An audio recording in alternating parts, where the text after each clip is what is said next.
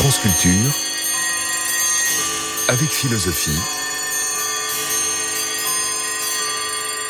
Géraldine Mulman.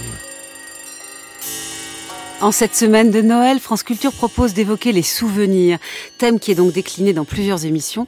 Ici, nous allons essayer d'en parler avec philosophie. Aujourd'hui, Edmund Husserl, le souvenir comme rétention de la conscience.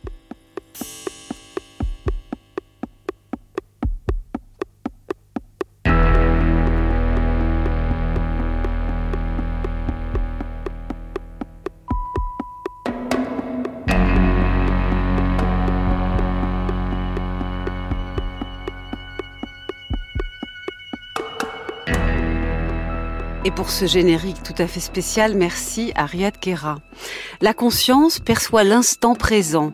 Le présent, c'est ce qui est, tandis que le passé n'est plus et que l'avenir n'est pas encore, disait Augustin dans le livre 11 des Confessions.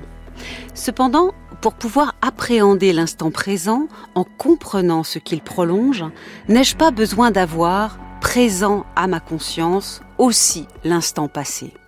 C'est à ce problème que s'attelle le philosophe allemand du début du XXe siècle Edmund Husserl dans ses leçons sur le temps qu'il a données en 1905. Ce père du courant philosophique appelé phénoménologie dit que notre conscience du présent réalise une rétention du passé immédiat. Essayons de comprendre ensemble cette philosophie de l'acte de se souvenir qui toujours accompagne le travail de notre conscience. Et pour nous aider, j'accueille deux très bons connaisseurs de Husserl. Bonjour Nathalie Bonjour. Vous êtes professeur de philosophie à l'université Paris-Nanterre, membre des archives Husserl à Paris. Et bonjour Rudolf Bernet. Bonjour. Vous êtes professeur émérite de philosophie de l'université de Louvain, ancien directeur des archives Husserl de Louvain. Les références de vos travaux sont précisées sur le site d'Avec Philosophie. Très bien, commençons. D'abord les voix. Les basses. Deuxième temps de la Quelle première... mesure Quelle mesure? À quatre temps. Deuxième temps de la première mesure. En La. Confutatis. Deuxième mesure, deuxième temps. Maledictis. Vous y êtes Oui, oui, ré dièse, je pense. Oui, bien sûr. Oui. Deuxième temps de la troisième mesure en Mi. Flammis acribus addictis. Pause. Maledictis flammis acribus addictis. Vous y êtes bien Oui, je crois. Faites voir.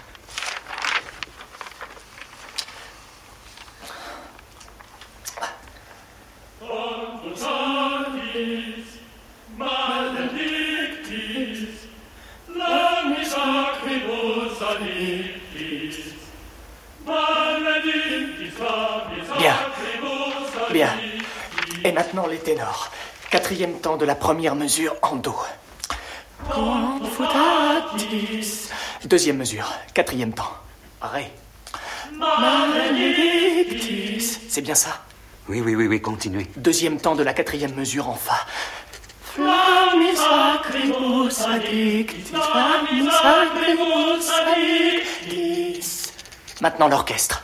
Second basson, trombone basse, avec basse. Note identique, même rythme. Premier basson, trombone ténor, avec les ténors.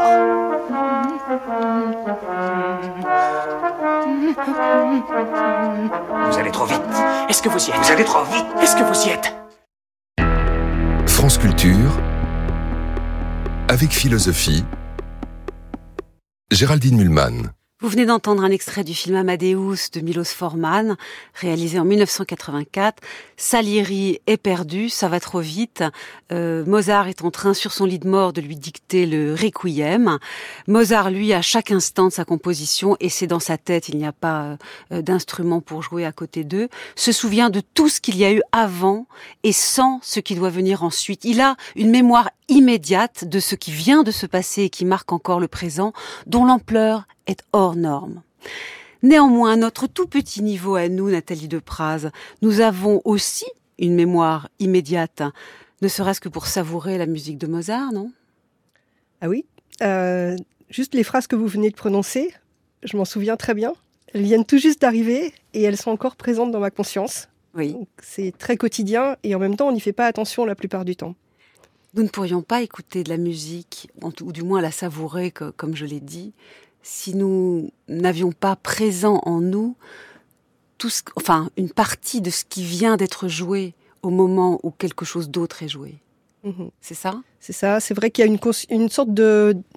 Dans un premier temps, on va penser que c'est quelque chose de très euh, sensible, que c'est lié à la sensation. Euh, ce que vous venez de dire, la, formulation orale, enfin, euh, dans l'exemple de, Mozart, les, les, les, notes qu'il entend, mais qui sont une entente, une écoute interne.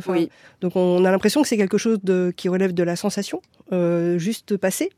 Euh, on verra justement, je pense, avec Husserl, que c'est pas si simple que ça, que c'est pas simplement de la sensation, que c'est quelque chose qui se passe euh, de façon interne aussi. Alors c'est en effet l'objet de notre euh, épisode d'aujourd'hui, essayer de comprendre cet acte de la conscience qui se souvient de ce qui vient juste de se passer pour pouvoir appréhender le présent. Euh, ce n'est pas tout à fait euh, anodin que j'ai pris l'exemple de la musique, Rudolf Bernet, où Searle aimait prendre l'exemple de la mélodie pour réfléchir au temps. Effectivement.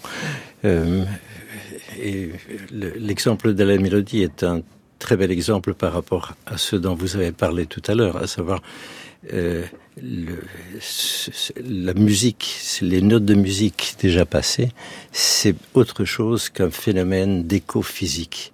C'est-à-dire, c'est de l'ordre de, de, la conscience qui retient quelque chose. Donc, chez, chez Husserl, euh, le temps est toujours une affaire de, de, de, conscience et pas seulement une, une affaire de, de rythme euh, euh, physique. Voilà, ça c'est pas parce que Mozart est hors norme que nous ne pouvons pas travailler cette question euh, en ce qui nous concerne simple mortel. Mozart est hors norme par sa conscience, par, par, sa musique, par sa musique. Mozart se prête à des observations, des descriptions phénoménologiques simples. On peut simplifier euh, Mozart et on peut se demander euh, ce que Husserl s'est demandé très explicitement, euh, comment on perçoit une mélodie. Oui. Et c'est une question qui, qui, qui, qui, est assez impressionnante. Il n'y a qu'un philosophe tel que Meinong qui pouvait penser que une mélodie, on, pouvait seulement l'apercevoir une fois qu'elle était achevée. Donc il fallait attendre la, fin de la mélodie pour, pour, pour, saisir la mélodie. Alors que chaque euh, euh, auditeur, de, de, chaque amateur de musique sait très bien que la mélodie, elle est là, euh, au moment présent, justement par ce, cette soutenue par tout ce qu'il y a eu avant appelé en quelque sorte. Et, par ce qui est, est, à venir. Et du coup, vous, c'est merci beaucoup Rudolf Bernet parce que vous, évoquez la rétention, mais déjà la protension aussi, qui est l'autre acte euh, de la conscience qui intéresse beaucoup Mais on va développer ces points qui, qui sont a priori un peu impressionnants à cause de tous ces mots, mais qui décrivent des choses finalement assez simples que nous faisons. Euh, j'ai envie de dire tous les jours, mais en fait en permanence. Nous ne pourrions pas vivre si nous n'avions pas à chaque instant présent la conscience de ce qui s'est passé juste juste avant. Euh, pourtant, et c'est un peu troublant, chez les philosophes, l'idée que la conscience euh, du présent euh, implique un, acte de mémoire n'est pas du tout allée de soi très longtemps. pour les anciens en particulier, prenons le cas d'Aristote, le présent implique seulement de la sensation et il n'y a pas au présent de mémoire. La mémoire concerne le passé et la sensation du présent ne semble pas être j'ai presque envie de dire pollué ou parasité par une quelconque mémoire parallèle du passé. C'est ce que dit en tout cas Aristote dans un texte assez troublant euh, qui vous est lu par Riyad Kera. On ne peut pas se souvenir de l'avenir, mais ce dernier est l'objet d'une opinion ou de l'espérance. On ne peut pas se souvenir du présent, c'est l'objet de la sensation, et elle nous fait connaître ni le futur ni le passé, mais le présent seulement la mémoire s'applique au passé. Et personne ne dirait qu'on se rappelle le présent quand il est présent. Par exemple, cette couleur-ci quand je la vois. Pas plus qu'on ne se rappelle l'objet contemplé par l'esprit, quand justement on est en train de le contempler et de le penser. La sensation relève du présent, l'espérance de l'avenir, la mémoire du passé. C'est impressionnant ce compartimentage des facultés que propose euh, Aristote dans son ce texte qui s'appelle De la mémoire et de la réminiscence euh, et qui figure dans les petits traités d'histoire naturelle d'Aristote. La sensation relève du présent, l'espérance de l'avenir, la mémoire du passé. Donc dans le présent, il n'y a pas de mémoire. il n'y a que de la sensation. Bizarre, intéressant, la sensation occupe tout l'espace, euh, mais problème quand même. À quel moment on passe du passé au présent?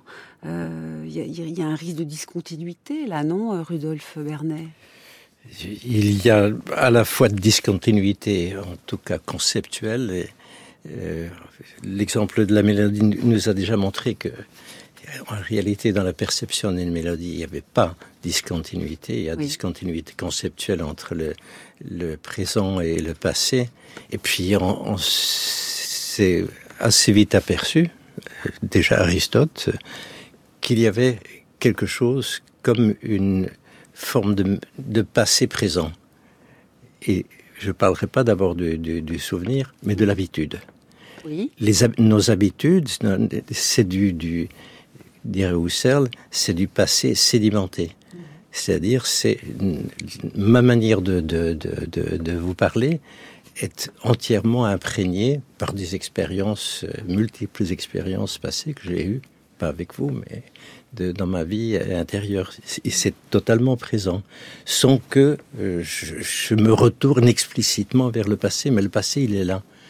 Et donc, euh, moi, je, je dirais assez volontiers le contraire d'Aristote, tout en, en reconnaissant la distinction, la distinction conceptuelle. Je parlais quand même plutôt d'une simultanéité. Ça a l'air paradoxal, simultanéité du passé, du présent et du futur. Alors peut-être pour défendre Aristote deux minutes, oui. il, il, y a quand même quelque chose qui s'impose dans le présent, qui s'impose à nous, qui est troublant. Et donc on est tenté de penser que nous sommes dans le présent envahis par quelque chose qui relève de la sensation et qui pourrait bien exclure toute autre chose. Nathalie de Praz. L'exemple, l'exemple que prend Aristote est frappant de ce point de vue-là, puisqu'il prend l'exemple de la couleur, cette couleur-ci. Donc en fait, il choisit un exemple qui colle avec le modèle du temps qu'il cherche à mettre en, en avant, en réalité. Mmh. C'est-à-dire euh, cette couleur-ci, mettons que ce soit du vert, au présent, elle est là et je ne pense à plus rien d'autre qu'elle. C'est ça? Tout à fait. Donc de ce point de vue-là, euh, il, il auto-valide son, son oui. sa conception avec un exemple qui convient parfaitement. Et, et c'est vrai quand il dit juste avant, et personne ne dirait qu'on se rappelle le présent quand il est présent, on ne peut pas contester ce, ce fait. Oui. Euh, quand la chose est là, bah, on est dans le présent. Et euh, donc du coup, mais est-ce qu'il nous parle vraiment du temps? En mmh. réalité, je pense qu'Aristote ne nous parle pas du temps. Mmh. En, en l'occurrence, c'est peut-être pas ça qui l'intéresse. Ou alors, c'est peut-être que chez les Grecs, il y a une petite tendance à, à, penser les choses morceau par morceau. Là, ils pensent un peu le passé comme un morceau, le présent comme un morceau, le futur, le morceau suivant. Et on voit plus la continuité. Et il parle a... de la mémoire en plus. Il parle pas. Oui. Il parle de la mémoire. Oui. Donc il parle d'un passé, le, en fait, beaucoup plus global, beaucoup plus lointain. Euh, et on verra que Husserl, euh, mm. en réalité, ne parle pas vraiment de la mémoire. Il parle, comme vous disiez, des souvenirs et de cet acte très particulier de la rétention. De la rétention. Mais pour penser l'espace aussi, euh, il y a ce qu'on appelle les paradoxes de Zénon euh, d'Élée, euh, où quand même on avait compris chez les Grecs qu'il fallait faire attention, même pour penser l'espace morceau par morceau, on n'arrivera jamais à reconstituer, on, on pense ainsi, on n'arrivera jamais à reconstituer le mouvement euh, le continu. Est-ce qu'on peut dire que la phénoménologie, qui est une philosophie moderne, contemporaine même, pour le coup, est au plus loin du mode naturel de pensée des Grecs qui a tendance à séparer, à créer des morceaux, et spontanément pense le continu, fondamentalement, elle pense le continu, la phénoménologie? Euh, plus que le discontinu. Euh, certainement. Euh, pour le, le, public français, euh, on penserait d'abord à Bergson, on pensait à une philosophie oui, du continu. On va parler plus avant, tard de Bergson, avant, en effet. Avant, avant, avant Husserl. Euh, Husserl, dans son programme de la phénoménologie, s'est intéressé au, à l'espace autant qu'au temps. Oui. Et il, il, essayait de comprendre euh, comment rendre compte de ce que nous prenons comme allant de soi, à savoir l'ajustement du, du, temps euh, objectif. Et c'est ainsi qu'il s'est retourné vers l'apparition la, du temps objectif, ou plutôt, plus simplement, l'expérience que nous, nous avons du temps. Oui, au fond, c'est les conditions subjectives de vécu du temps qui l'intéressent et pas le temps objectif, par exemple, des, oui. des physiciens. Et, et, et, cela dans un programme pour valider, comme il disait, pour essayer de montrer comment se constitue le, temps objectif. Donc le temps objectif en Dans la conscience notamment. Enfin, en tout cas, il ne pense la, la, chose que de cette façon. Voilà. Alors, il a été l'élève d'un monsieur dont je voudrais vous parler un peu parce qu'il est quand même assez important. C'est à lui qu'on doit, paraît-il, la, la, riche notion d'intentionnalité qui est au cœur de la phénoménologie husserlienne. Et ce monsieur, c'est Franz Brentano, qui, qui est né en 1838 et mort en 1917. Un petit mot sur les cours de Brentano auxquels a assisté, je crois, Husserl, Nathalie de Pras. Qui était Brentano alors c'était un psychologue euh, qui enseignait à Vienne, en Autriche, euh, et donc Husserl a suivi ses cours de fait. Euh, et c'est depuis donc cette euh, ce travail aussi qui a été ensuite publié sous le, le titre très connu de cet ouvrage La psychologie d'un point de vue empirique de mhm. Franz Brentano. Euh, donc c'est de, depuis cet ancrage psychologique qu'en fait Husserl a, a commencé à, réfléchir justement à un certain nombre de, phénomènes, euh, mais il a été aussi euh, comment dire, en, discussion euh, et en opposition avec Brentano, justement, depuis cette conception qu'il jugeait euh, déjà trop psychologique, en fait, et qui avait tendance précisément à mettre trop l'accent sur les, les états internes en tant que tels et, pas suffisamment reliés à l'objet de la perception, oui. qui sera décisif pour Husserl. Quand Husserl s'intéresse au son, c'est l'objet. Oui, il parle de la conscience du son, mais il en fait des déductions sur la nature même du son. Oui, disons que c'est le son vers lequel euh, ma conscience se dirige. Mais le son est un objet. Un objet qui hmm. va être visé par la conscience. Euh, en tout cas, Brentano dit une chose étonnante, c'est qu'on ne peut pas percevoir le passage du présent au passé. Donc en fait, c'est quelque chose qui nous échappe. Et, et donc euh, le fait que le passé rejoigne, le présent rejoigne le passé et qu'on passe à un nouveau présent, euh, bon bah ça arrive, mais la conscience ne peut ni le, percevoir, ni je présume le, le conceptualiser quand elle réfléchit à ce qui se passe. C'est ça, Rudolf Bernet? L'enchaînement est parfait. Euh, Brentano était un aristotélicien, ah. fondamentalement. Donc, ce que vous venez de, de, de, de résumer chez, chez Brentano, c'est si on décortique oui. bien, c'est exactement ce que dit ce Que disait Aristote. Et on, peut, on ne peut percevoir que le, ce qui est présent. Et donc, si nous avons une conscience du passé, c'est que ce passé nous est présenté d'une manière qui, n'est ni présente, ni perçue, ni vraiment euh, réelle. Oui. D'où cette idée chez Brentano, critiquée par Husserl, que euh, le passé nous est présent que sous forme de d'imagination, ce qu'ils appellent de, de, de, fantaisie. Donc c'est un, un, acte, le ressouvenir du, du, du passé serait un acte de, de fantaisie. Fantaisie au sens de allemand, fantaisie, fantasme en fait, c'est ça Il faudrait peut-être dire fantasme. Fantaisie, ça sonne un peu bizarre en français. Peut-être que c'est fantasme, en tout cas acte d'imagination qui nous fait nous représenter le présent, le passé, parce que le passé n'est plus présent, donc il ne peut être que représenter, c'est ça? Ça, c'est ce que Husserl dira. Ah. C'est déjà presque une correction de Brentano. ah Parce que euh, pour Brentano, il est représenté, mais sous forme d'imagination. Oui. Comme quelque chose de non réel. D'accord. Donc c'est l'imagination, mais l'imagination, elle est comme, elle n'a pas cette force de, de s'intégrer chez Brentano euh, au moment de la sensation présente, alors que Husserl veut mm. penser vraiment cette continuité mm-hmm. euh, qui, qui, fait que lorsqu'on sent le présent, il y a quelque chose qui fait qu'on euh, qu'on sent aussi un peu du passé, en tout cas, euh, en tout cas via cette, cette étrange chose qu'il appelle la rétention, Nathalie de Praz. Oui, c'est pour ça que justement la rétention est considérée comme euh, faisant partie du présent, ce que Husserl appelle le présent vivant ou le présent étendu, euh, qui n'est pas un instant, qui n'est mhm. pas un point, donc qui n'est pas effectivement discontinu, hein, euh, passer, passer d'un point à un point, euh, mais on est bien dans quelque chose de continu de ce point de vue-là aussi, et la rétention fait partie du présent. Euh, donc c'est là qu'il euh, que Husserl invente quelque chose qui, à mon avis, est assez euh, inédit dans la conception du temps préalable, et c'est sans doute un des apports majeurs de Husserl, la question de la rétention, parce que justement, il fait apparaître une dimension de la relation à moi-même qui est présente et qui vient tout juste de se produire. Mhm. Euh, donc on est dans quelque chose de très fin au niveau de la, perception euh, d'une sorte de micro-temporalité, on pourrait dire. on va l'écouter dans le texte. Voici un extrait du fameux paragraphe 12 de ces leçons pour une phénoménologie de la conscience intime du temps, plus couramment appelée leçon sur le temps, euh, Edmund Husserl, donc, lu par Yad Kera, et vous verrez que l'exemple est le son.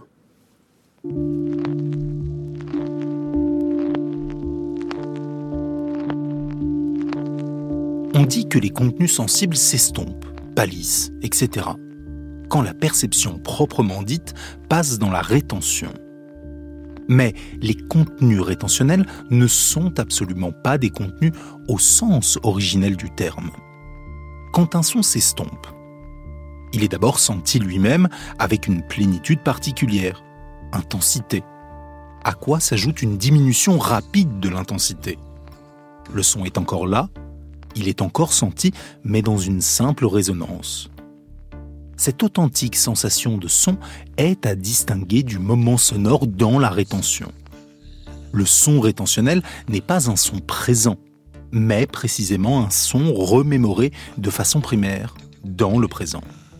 On ne doit naturellement pas nier qu'il y a des résonances. Mais là où nous les connaissons et distinguons, nous pouvons bientôt constater qu'elles n'appartiennent pas du tout à la rétention comme telle, mais à la perception. La résonance d'un son de violon est précisément un faible son présent de violon, parfaitement différent de la rétention du son fort qui vient tout juste de passer. Un son remémoré intuitivement de façon primaire est par principe quelque chose d'autre qu'un son perçu, ou encore le souvenir primaire, la rétention d'un son, quelque chose d'autre que la sensation d'un son. C'était donc un texte d'Edmund Husserl dans ses leçons pour le temps. Euh, ce sont des leçons qui ont été données par lui en 1905. Un son dure donc en nous, mais ce n'est pas seulement parce qu'il résonne. C'est pour d'autres raisons encore, si je puis dire. Euh, expliquez-moi un peu ce texte, s'il vous plaît, Rudolf Bernet. Euh, la résonance, euh, en allemand Nachhall, c'est une sorte d'écho. C'est un phénomène physique. Oui. La rétention, c'est un phénomène de la conscience. Donc, c'est la conscience qui se retient elle-même en retenant le, le, le son. Donc, c'est. Euh, vous aviez dit tout à l'heure que le, le, le, présent était parasité euh, par le, passé, oui. ce qui est vrai pour, pour Aristote. Mais une fois qu'on regarde la conscience et le flux de la conscience, c'est juste, c'est le contraire. C'est-à-dire le présent est enveloppé, oui. embrassé par une conscience du, du passé et, et, du futur. Donc, d'une, au fond, le, la conscience ne retient pas seulement le, le, temps passé ou la partie de la mélodie passée, mais elle se retient elle-même. Il y a quelque chose, il y a une espèce de d'inhérence de, de, la conscience à elle-même. C'est peut-être difficile à, à, comprendre, mais elle se, elle, elle, elle, elle s'étend. C'est si on fait un do puis un ré, bon le do a résonné, il a duré en nous, le ré mmh. résonne et dure en nous, mais pendant qu'on entend le ré, il y a une présence encore du do qui était juste avant. Est-ce que c'est ça, euh, Nathalie de Praz Comme disait Rudolf Bernet, c'est vrai, il y a une conscience, une conscience du son qui vient de s'écouler. Alors, ce qui est, c'est vrai, assez contre-intuitif, c'est que euh, euh, pour nous, spontanément, une résonance ou les harmoniques d'un son, c'est quelque chose de sensible, c'est quelque chose qui est une sensation. Euh, et on a beaucoup de mal à, à comprendre, je pense, c'est pas vraiment contre-intuitif de comprendre qu'est-ce que c'est que cet acte interne, ce vécu interne, euh, qui fait partie de notre, qui, qui est notre conscience euh, -hmm. et qui habite notre présent dans un présent déjà qui a déjà eu lieu. et en fait, je pense le soin de Husserl dans ce, dans ce passage qui est assez exemplaire, c'est cette délimitation qu'il cherche à construire entre ce qui relève de la sensation on en a déjà parlé avec Aristote, de la oui. sensation et du vécu, du vécu, euh, qu'il soit d'ailleurs un vécu de sensation ou un vécu euh, ici temporel. Euh, mais c'est ce niveau du vécu que, que Husserl cherche à capter et qui, je pense, est, est vraiment son, son souci principal dans, dans, ce texte et, et, pour penser le temps. Parce qu'en fait, penser le temps et la conscience du temps, c'est quelque chose qui n'est pas qui n'est pas facile. Alors, je vais vous demander aussi, Nathalie de Pras, qu'est-ce qu'il veut dire exactement Husserl par souvenir primaire euh, et, et, quelle est la différence entre un souvenir primaire et un souvenir secondaire? Là, il est question, c'est vrai, de, de remémoration primaire, hein, un son remémoré intuitivement de façon primaire. Euh, c'est une façon plus technique de nommer le, le terme même de rétention, mais c'est aussi une manière de, de, créer une distinction, comme vous euh, mm. indiquiez, une distinction qui n'est pas ici présente, avec la remémoration secondaire ou le souvenir secondaire, euh, qui est nommé aussi dans les traductions ressouvenir, Erinnerung, on se ressouvient, euh, mais qui correspond tout simplement euh, au souvenir tel qu'il a pu se plus lointain alors. oui d'un passé plus lointain. C'est pas la conscience immédiate. Bah, c'est-à-dire en fait je pense que c'est pas une question de d'éloignement de, dans le temps. Oui c'est pas le passé immédiat c'est le passé non c'est pas ça qui bah, fait la différence. ça pourrait être un souvenir qui qui est très présent oui. qui est encore très frais en réalité, par exemple, juste quand on vient de se parler, sauf que c'est plus dans ma conscience immédiate. Ça, s'est déjà éloigné. Vous voyez, c'est mais c'est un éloignement euh, dans le vécu. C'est pas un éloignement euh, chronologique et objectif forcément. Qui serait parce que c'est un souvenir euh, très ancien ou un souvenir beaucoup plus euh, pédagogiquement. On va, ça va être plus facile de le dire, de le dire comme ça parce qu'on comprendra mieux un souvenir. Euh, on va dire le souvenir lointain par rapport à, à la rétention immédiate. Euh, mais en réalité, dans le, je pense que dans la conception de Husserl, c'est pas une question chronologique parce qu'à ce moment-là, on serait à nouveau dans le temps objectif. On serait à nouveau. Oui, son problème, euh, c'est ce que fait la conscience. C'est le vécu, le vécu. Mais alors, les deux peuvent peuvent être un peu en partie inconscients, parce que quand même, dans ce qu'il dit sur la, la conscience immédiate de ce qui vient de se passer, ça va très vite. Enfin, je veux dire, si on entend le, la note do pendant que le ré est déjà parti, c'est, euh, on a l'impression que c'est quelque chose d'inconscient. Et pourtant, il dit, ça se passe dans la conscience. On a même un peu l'impression qu'on a affaire à une tradition philosophique qui a beaucoup de mal euh, avec l'idée d'inconscient qui vient d'une toute autre euh, tradition, bon, celle, celle de Freud. Et, et qu'en est-il aussi du, du, du, souvenir secondaire? Est-il euh, également uniquement conscient? Est-ce que dans les deux cas, il y a une part d'inconscient? Ou bien est-ce que décidément Husserl déteste ça et ne parle que de conscience, qu'il s'agisse du primaire, du souvenir primaire ou du souvenir secondaire? Alors le, la, problématique de l'inconscient, je pense que je, la laisserai à, à Rudolf Bernet, euh, qui à mon avis est beaucoup plus qualifié que moi pour en parler. Mais peut-être ce que je peux simplement dire, c'est que euh, euh, comment dire, dans la conception de Husserl, il s'agit davantage de quelque chose qui relèverait de l'implicite, du, euh, du, du préconscient. Il euh, y, a, y, a, pas, il, y, a des, y a des occurrences de l'inconscient dans la phénoménologie de Husserl, mais c'est pas forcément cette, cet inconscient dont on parle dont on beaucoup parle avec Freud. Freud alors, l'inconscient, est-ce qu'il existe d'une façon ou d'une autre chez Husserl, Rudolf Bernet on a, on, a, on a, essayé de les trouver. Euh, Husserl a le plus souvent euh, protesté, mais enfin, Husserl était quand même un élève de Brentano, qui, bah oui, qui lui en, en a parlé très explicitement, euh, non sans influence sur un autre célèbre disciple de Brentano, à savoir Sigmund Freud. Et donc il, y a vraiment des liens. Alors là où, où par rapport euh, à ceux dont nous parlions, où l'inconscient chez Husserl lui-même apparaît explicitement, c'est-à-dire que la rétention, effectivement, c'est on retient, mais pas seulement ce, le passé immédiat, mais en gros, pour, pour, pour, pour tout le passé de la, de, la conscience. Donc il y a des, des, rétentions euh, qui se rapportent à des choses qui, qui ne sont plus présentes euh, euh, à la conscience. Et donc là, il y a un autre lien avec le ressouvenir. Il se peut tout à fait que par quelque chose d'inconscient, un souvenir plutôt primaire, une rétention se réveille et que là on se remette à se ressouvenir. Et là, Donc, ça devient et, et pour que, du souvenir secondaire à ce moment-là. Oui, ça deviendra ça. du souvenir secondaire. Absolument. Réfl il y a une mais... réflexivité supérieure dans le souvenir secondaire que dans le souvenir primaire qui correspond euh, à la conscience immédiate. Oui, mais ça marche tout à fait autrement. La rétention, c'est quand même ce que dit le, le mot, la conscience se retient elle-même. Oui. Le, le, ce qu'on appelle le ressouvenir, c'est vivre quelque chose à nouveau. Et c'est un, un, acte euh, autonome. Évidemment, c'est l'acte autonome qui reproduit un acte euh, antérieur.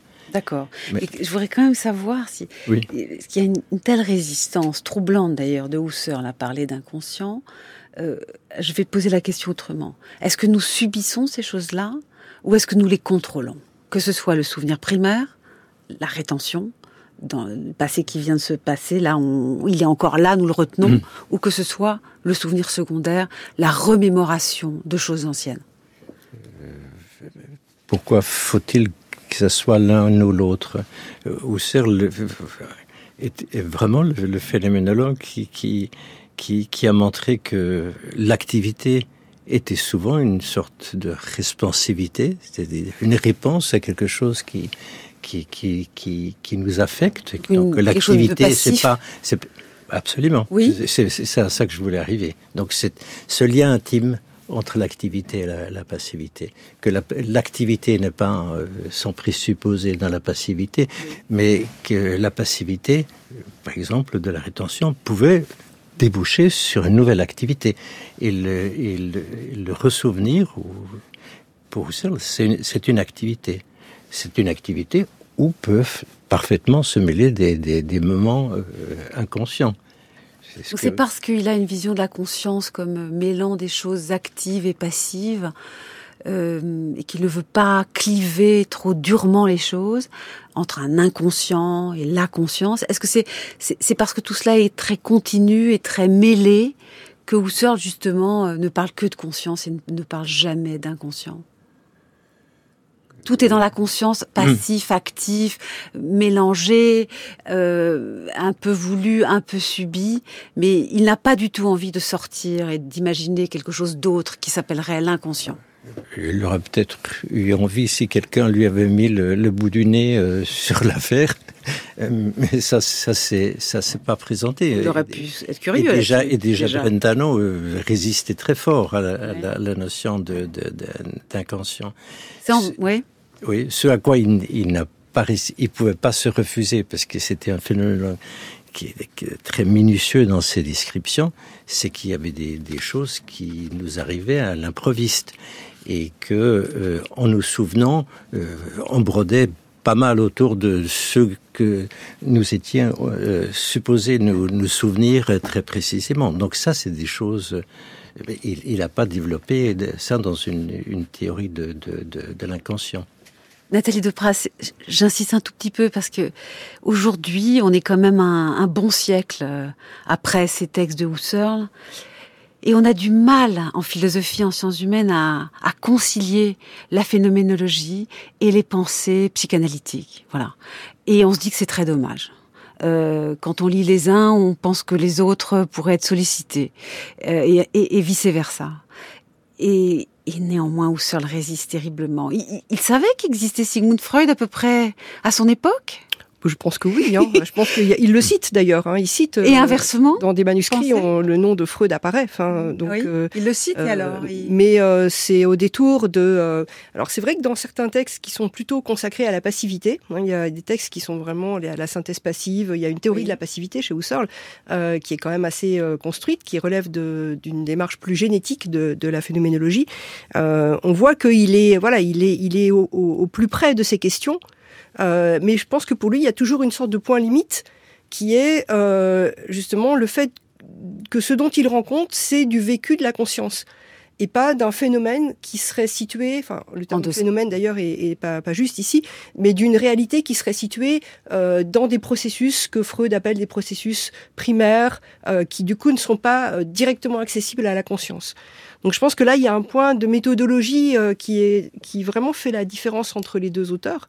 Euh, ensuite, le fait que ces deux auteurs puissent dialoguer, c'est à nous de les faire dialoguer finalement dans l'après-coup.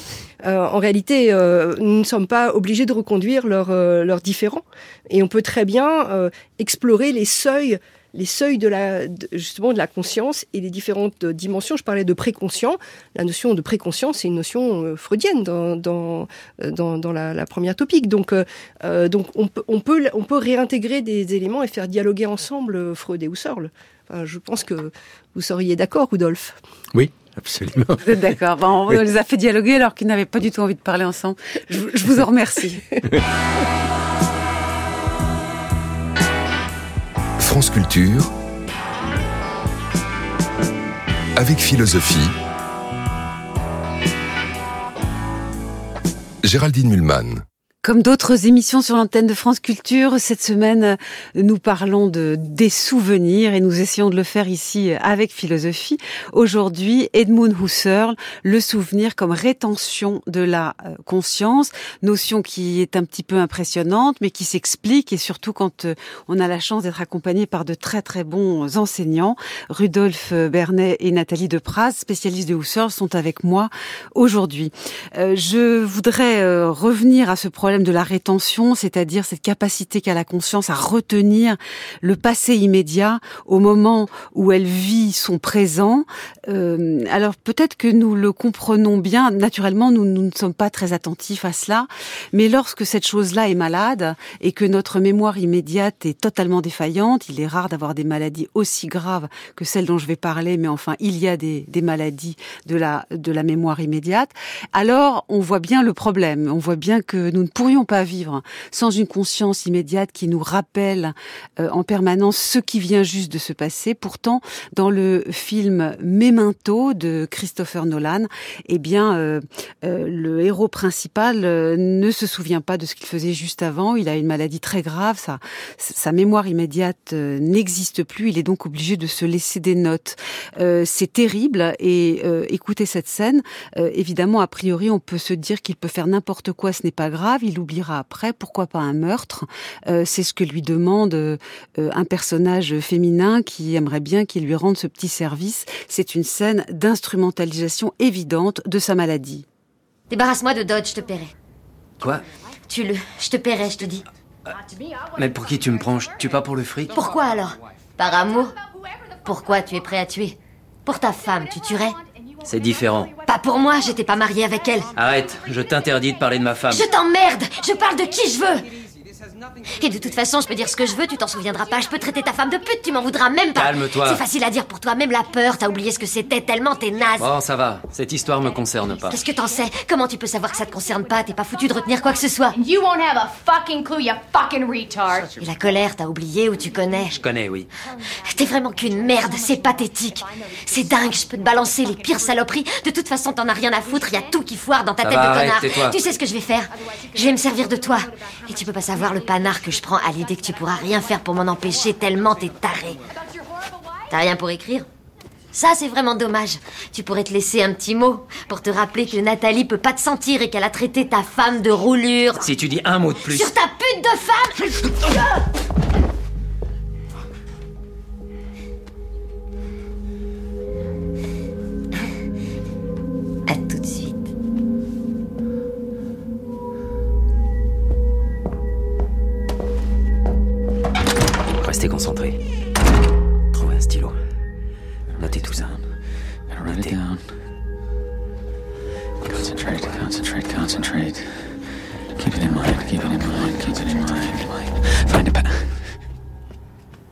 Ce que vit ce personnage de, du film Memento de Christopher Nolan, sorti en 2000, est un cauchemar qui fait un peu penser à sa façon euh, à celui du, du jour sans fin.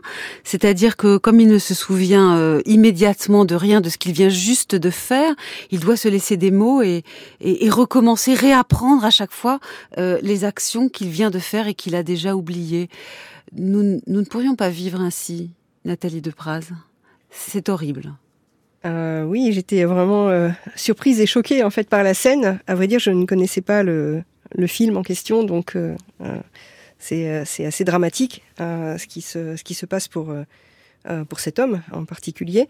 Et, et, le titre du film est particulièrement intéressant parce mm. que justement, on voit bien à travers le titre que ce qui va jouer le, le rôle, enfin de l'adjuvant en fait de cette perte de mémoire, c'est l'écriture c'est le fait de pouvoir euh, noter, euh, donc de se laisser des traces euh, qui vont être des, des, formes de support à partir desquelles, si la mémoire vive, la mémoire active n'est plus disponible, elle pourra être relayée par l'écrit.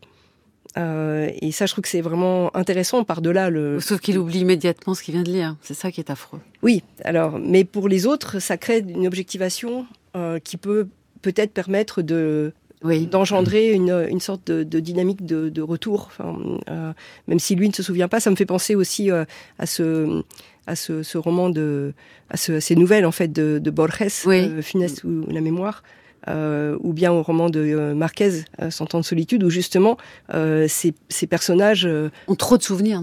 C'est le contraire. Il y a une saturation et en même temps ils sont obligés de d'écrire. En fait, ils écrivent aussi les noms des choses. Euh, sur des euh, sur des panneaux pour se souvenir de, de, la, de des, des, choses qu'ils qu'ils ont vues et qu'ils ont qu'ils ont oubliées. Euh, donc moi je suis assez assez sensible à cette dimension d'écriture. Je trouve que même si de fait ça ne résout pas le problème, ça, ça, ça crée un, un relais possible par rapport à cette perte qui est sans doute de toute façon irrémédiable. Enfin, c'est vrai que oui. la, la, mémoire est trouée. C'est vrai que parfois on dit que dans la maladie d'Alzheimer ou dans d'autres maladies neurologiques, bon, on perd la, on perd la mémoire vive, mais pas la, mémoire ancienne. Mais en fait, c'est horrible parce que perdre la mémoire vive, c'est perdre la capacité à fonctionner.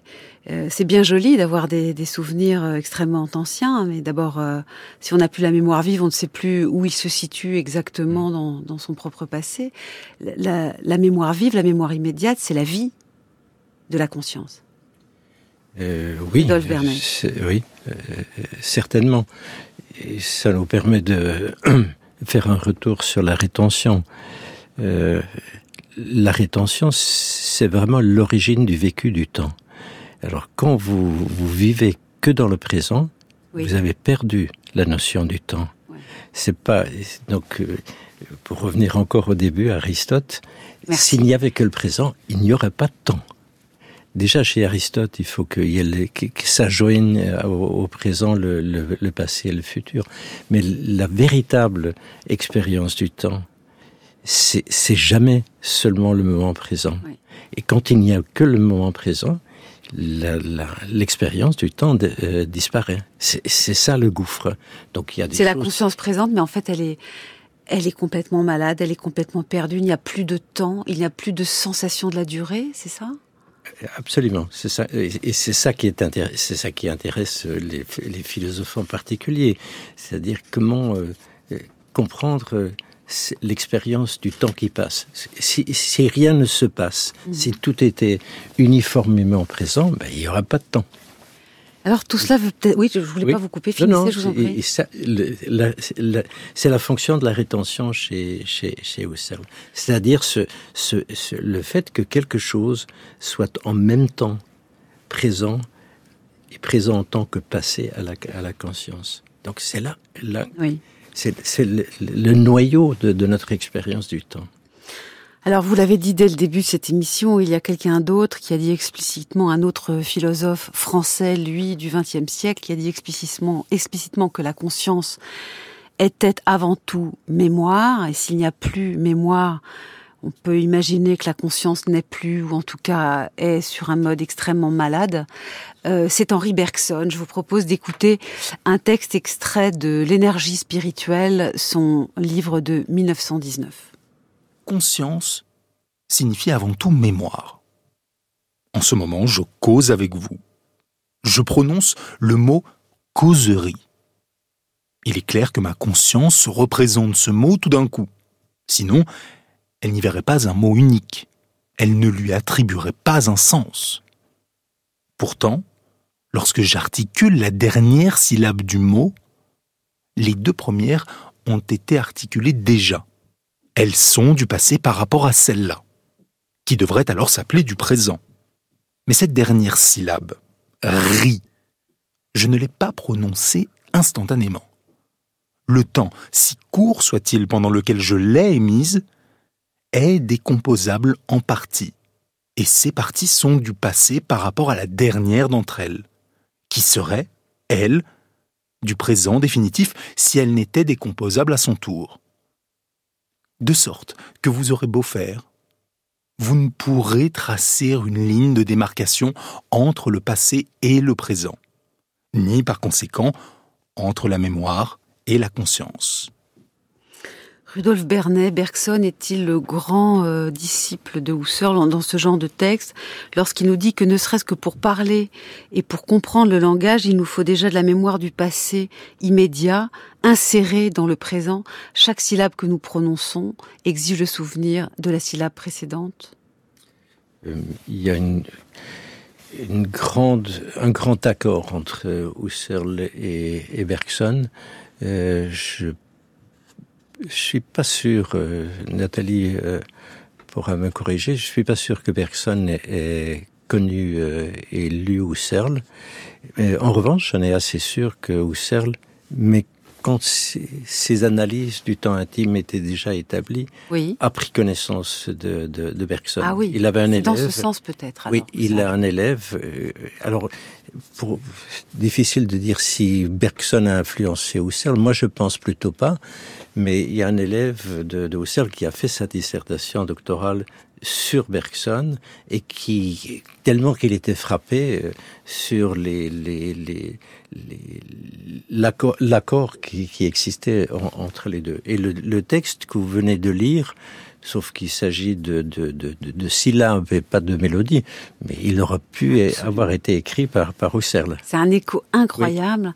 Au texte de Husserl que nous avons lu au début de l'émission, sur le son qui dure en moi, pas seulement parce qu'il résonne, mais parce que je m'en souviens, oui. même lorsqu'on passe au son oui. suivant, comme on se souvient de la syllabe mmh. d'avant, au moment où nous prononçons une nouvelle syllabe, où nous entendons une nouvelle syllabe. Euh, donc ce serait dans l'autre sens, Nathalie Depraz. Bergson aurait influencé Husserl. Euh, oui, peut-être. Alors, ça reste une hypothèse. Moi, je ne, je n'ai pas de réponse à la question qui, euh, qui a été posée. Euh, mais c'est vrai que je suis moi aussi très frappée par la, la précision et la, la, de la description du, mm-hmm. du propos de, de, Bergson ici, qui est, à mon sens, presque plus précis que, que Husserl.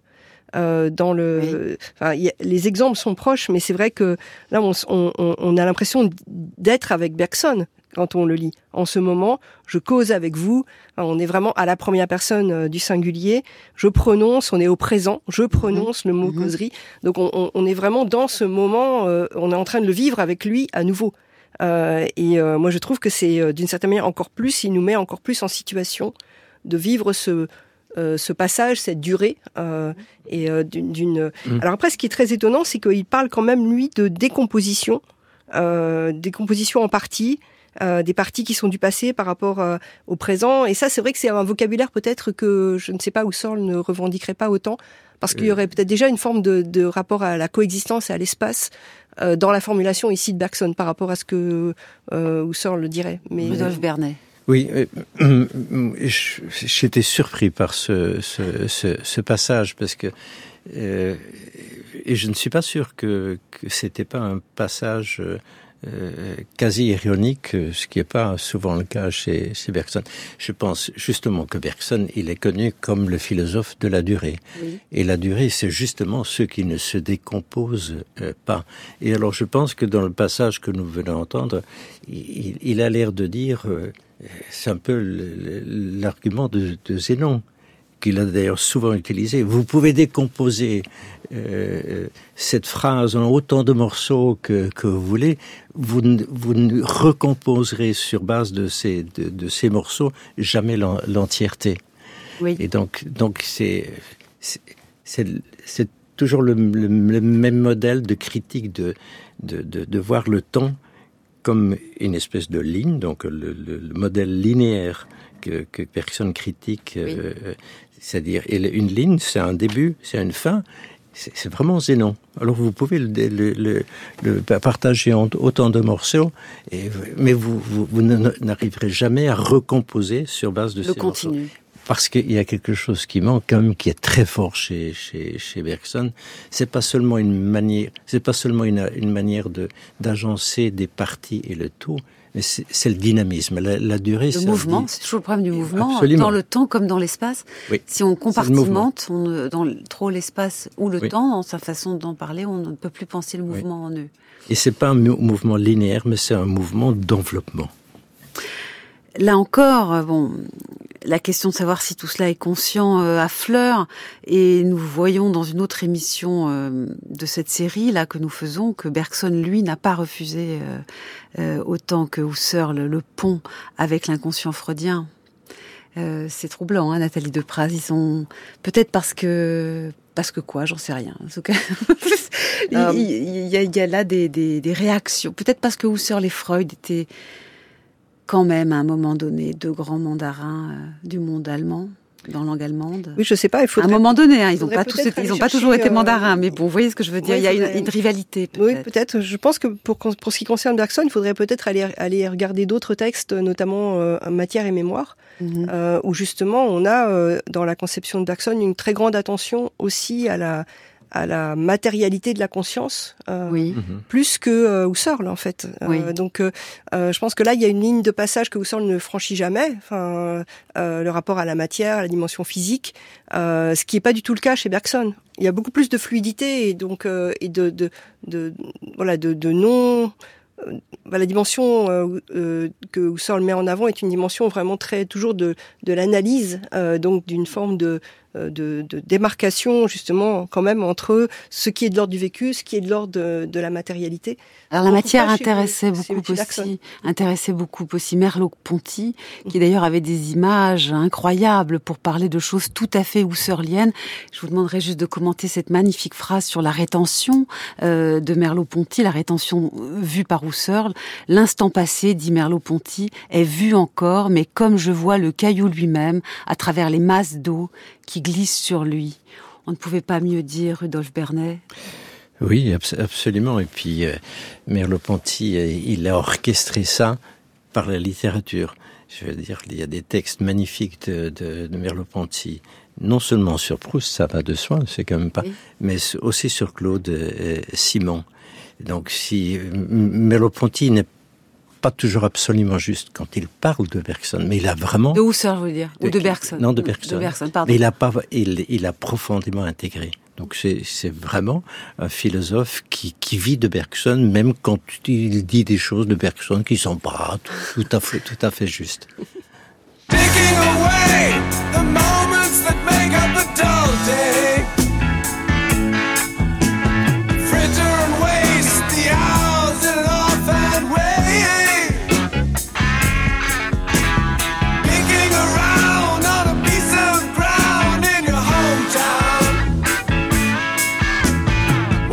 song.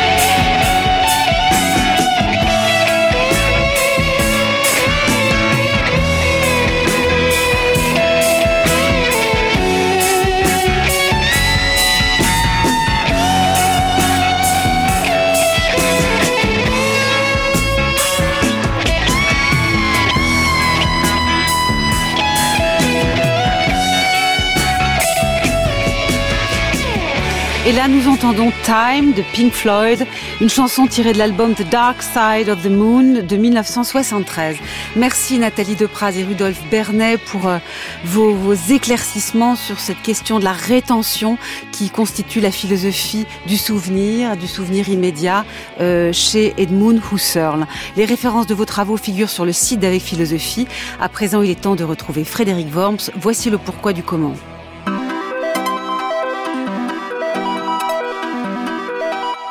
Pourquoi l'asile est-il un droit?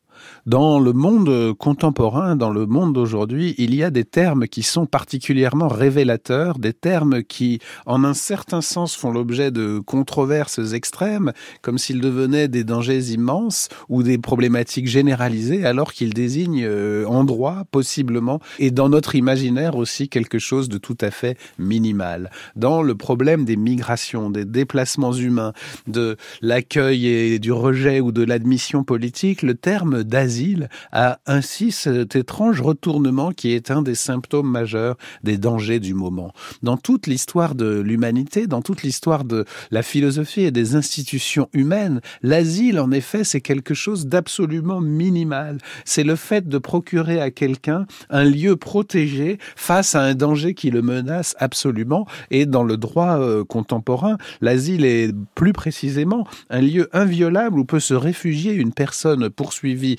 jusqu'à la mort pour des raisons politiques dans son pays. L'asile est donc quelque chose d'absolument minimal et ce n'est pas par hasard qu'il a désigné dans les institutions médicales occidentales et en France en particulier, avant l'institution des hôpitaux, euh, simplement un lieu d'accueil pour et de relégation aussi pour euh, des êtres humains fragilisés par la maladie et parfois pour la maladie mentale. On pense aux, aux asiles qui sont les ancêtres des hôpitaux euh, psychiatriques. L'asile désignait des lieux d'accueil si minimaux qu'ils pouvaient devenir eux-mêmes aussi des enfers sur terre. Dans l'imaginaire de la langue française, être à l'asile, c'est être à la fois exclu et relégué dans un lieu qui est lui-même misérable et un lieu d'enfermement, comme l'a décrit et dénoncé euh, Michel Foucault dans son histoire de la folie à l'âge classique. L'asile, c'est donc le minimum absolu, qu'il soit positif, un endroit où on recueille et où on protège quelqu'un qui n'a plus d'autre endroit où aller. Jean-Jacques Rousseau, ainsi qui se vivait comme persécuté, a décrit l'asile, l'asile que lui a procuré Madame de Varins dans sa propriété des Charmettes, un asile devenu un petit paradis sur terre, un Éden protégé des dangers. Donc l'asile peut devenir aussi un lieu de protection et un lieu de bonheur, mais aussi un lieu minimalement et même peut-être contre-productivement protecteur, un, un lieu si minimal qu'il devient lui-même un danger et un enfer. L'asile, condition minimale d'une survie procurée par des humains à l'autre et qui peut se transformer en paradis ou en enfer. Mais pourquoi l'asile est-il devenu un droit aujourd'hui? Il faut lui garder sa valeur négative et minimale. Le droit d'asile, c'est le droit, en effet, d'être accueilli dans un territoire parce que dans un autre territoire, on est persécuté de manière injuste. C'est donc la facette négative et minimale de ce droit que Emmanuel Kant désignait comme le droit cosmopolitique de tous les êtres humains de s'installer où ils veulent sur la Terre.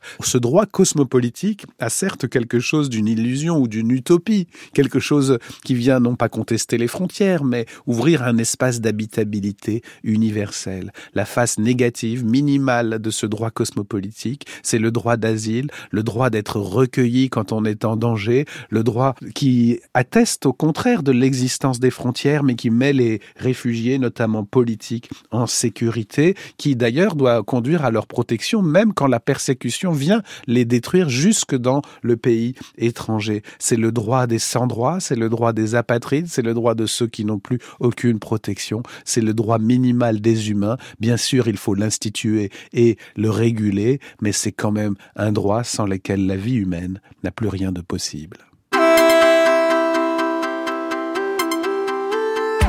Nos émissions peuvent être réécoutées en podcast via l'appli Radio France ou sur le site de Radio France dans les programmes de France Culture. Cette émission a été réalisée par Riyad Kera avec à la technique Jean-Guilain Meige. Elle a été préparée en particulier par Carla Michel et toute l'équipe d'Avec Philosophie, Anna Felpin, Marine Boudalier, Chaïma Giboire et Antoine Ravon. Vous êtes bien sur France Culture. Vive la curiosité.